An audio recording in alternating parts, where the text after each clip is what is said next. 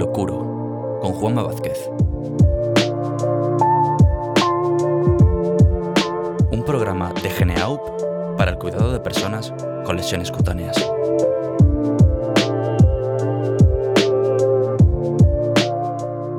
La quinta constante. Hoy hablaremos del dolor en las heridas.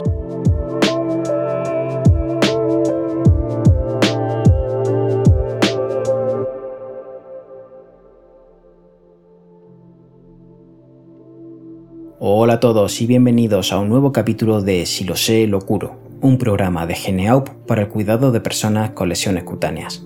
Mi nombre es Juanma Vázquez y en el episodio de hoy comenzaremos una nueva temporada de este podcast.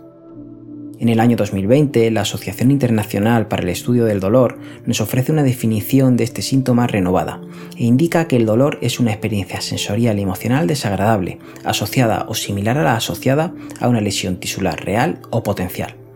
Lo interesante de esta definición es que propone que el dolor es una experiencia personal y que puede estar influenciada por factores biológicos, psicológicos y emocionales.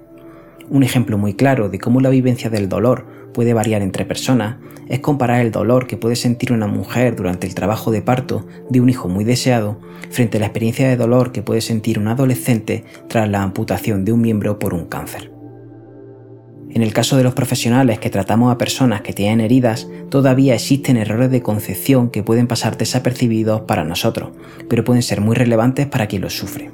En el año 2018, Begoña Martín publicó un artículo titulado Calidad de vida de las personas con úlceras por presión. Lo hacía con una metodología cualitativa de corte fenomenológico.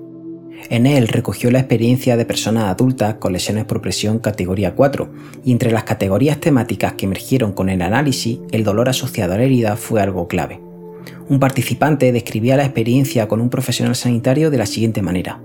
Iba a casa el enfermero a curarme y me decía, esto no duele, esto es carne muerta que no duele. Esa carne muerta sí dolía, sí le dolía a él, pero no podía compartir su sufrimiento ni recibir alivio para ese dolor. Como refleja Nasler y colaboradores en su artículo publicado en 2021, el manejo del dolor es una de las prioridades que tienen las personas con heridas y sus cuidadores durante el proceso de tratamiento. Por todo esto, los profesionales sanitarios estamos obligados a evaluar el dolor y buscar alternativas para tratarlo, así como escuchar y acompañar a la persona que lo sufre. En los dos primeros episodios de esta temporada hablaremos del dolor. Para ampliar información os recomendamos que consultéis la segunda edición del documento técnico sexto, El dolor en la herida, que editó Geneaup en el año 2021.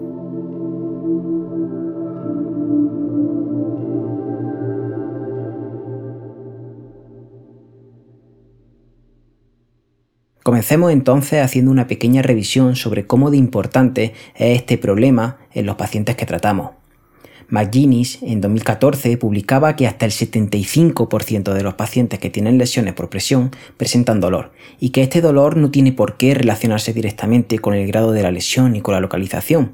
No obstante, sí que es verdad que las lesiones inflamatorias y arteriales son, por regla general, las más dolorosas.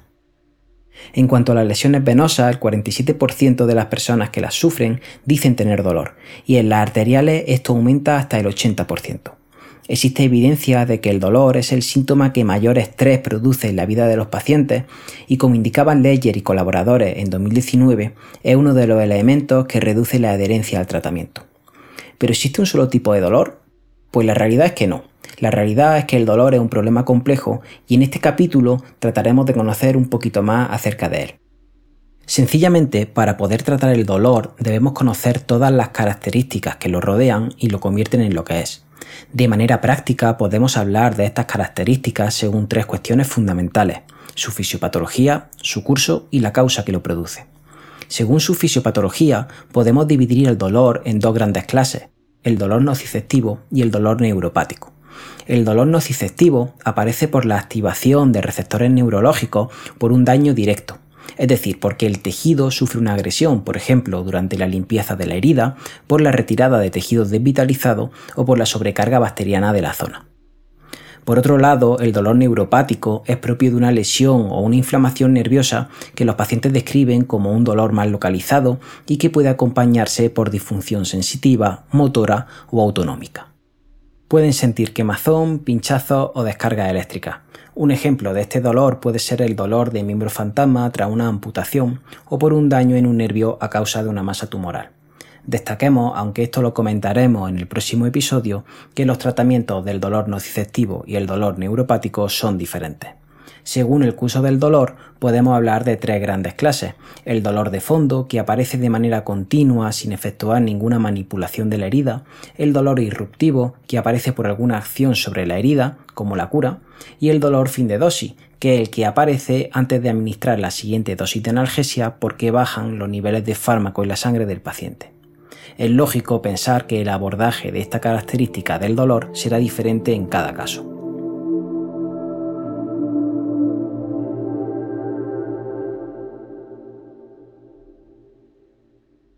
Finalmente, las causas del dolor pueden ser muy variadas y en el caso de las personas que tienen heridas podemos encontrar cuatro grandes grupos. La causa arterial, que aparece por isquemia, la causa inflamatoria, por ejemplo, por un sobrecrecimiento bacteriano, la causa venosa, por el edema o la lipodermatoesclerosis, y finalmente la causa neuropática, por la alteración nerviosa de base. Conocer la fisiopatología, el curso y la causa del dolor es fundamental para poder describirlo y atajarlo de una manera global. Sin embargo, además de su descripción cualitativa, es importante que lo valoremos desde el punto de vista cuantitativo. ¿Cuánto le duele al paciente? Para esta tarea existen escalas validadas que implementaremos en función de las características de cada persona. En pacientes adultos, la escala visual analógica es la que tiene un uso más extendido, Existe una línea horizontal de 10 centímetros numerada con el 0 a la izquierda, representando una situación sin dolor alguno, y un aumento progresivo de números hasta el 10 a la derecha, que significa el máximo dolor que la persona puede imaginar. Se le pide al paciente colaborador que indique en qué punto está su dolor en este momento. De esta manera podemos conocer cómo evoluciona el dolor a lo largo del tiempo. No obstante, no todos los pacientes y en todas las situaciones son capaces de hablarnos del dolor que sienten en los mismos términos. En niños hasta los 6 años se utiliza la escala de caras o de Wong-Baker, en la que aparecen 6 dibujos de caras con expresiones distintas que van desde la felicidad sin dolor al llanto con el máximo dolor. En este caso, a cada cara se le aplica un número par desde el 0 a la cara sin dolor al 10 a la cara con un dolor insoportable. Para los pacientes que no pueden comunicarse con nosotros de manera verbal o no son colaboradores, existen también escalas validadas. Por ejemplo, la escala de dolor en demencia avanzada, la escala FLAC, que valora la expresión de la cara, la actividad, el llanto y la consolabilidad en niños de un mes a cuatro años, o la escala Non-Communicating Children Pain Checklist, validada en pacientes con déficit cognitivo que no pueden comunicarse verbalmente.